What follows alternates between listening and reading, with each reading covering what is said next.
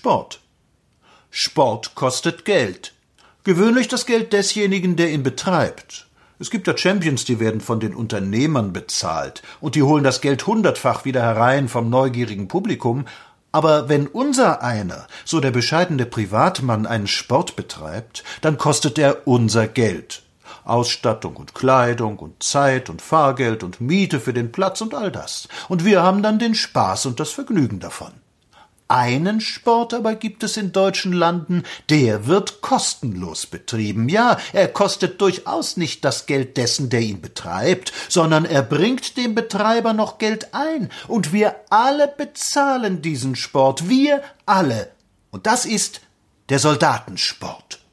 Es ist ein Spiel geworden, was einmal blutige Notwendigkeit gewesen sein mag, ein Sport, ein nutzloser, steuernverschlingender Sport als das Heer zerschlagen war und die Entente die Aufstellung eines neuen verbot, da erfanden sie sich den innern Feind, und wo keiner war, da machten sie sich ein, und sie gründeten Freikorps.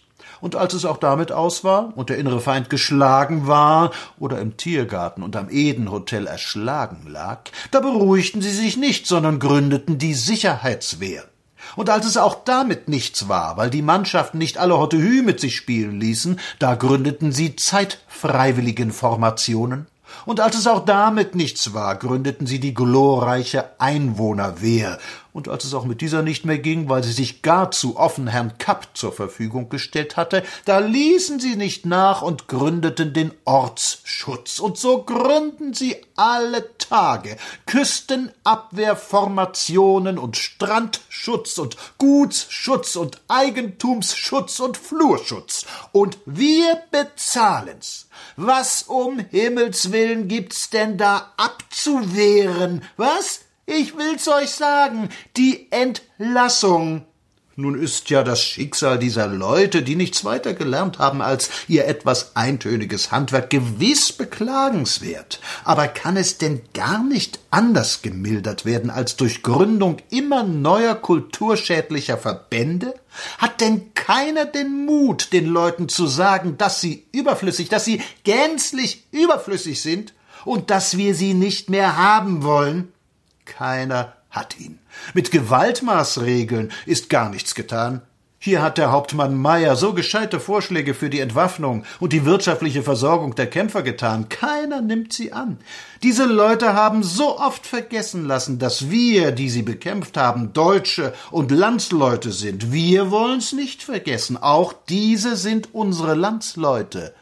Aber ich bin schließlich nicht verpflichtet, mein Geld für die Steuer dazu zu verdienen und herzugeben, damit Offiziere und Kapitulanten, die das Zivilleben scheuen, davon leben. Und ich glaube, es ist schon viel damit gewonnen, wenn wir alle erst einmal erkannt haben, was es mit diesen Gründungen wider den bösen inneren Feind eigentlich auf sich hat. Es ist die blanke Angst um die eigene Existenz, die wirtschaftliche und moralische Angst ja, es ist schon schwerer, im Zivilleben sein Mann zu stehen, als beim Verhör gefesselten Verhafteten gegenüber, und so ruhmreich ist es auch nicht. Ich bin ein großer Sportsfreund. Diesen Sport da wollen wir uns aber abschminken.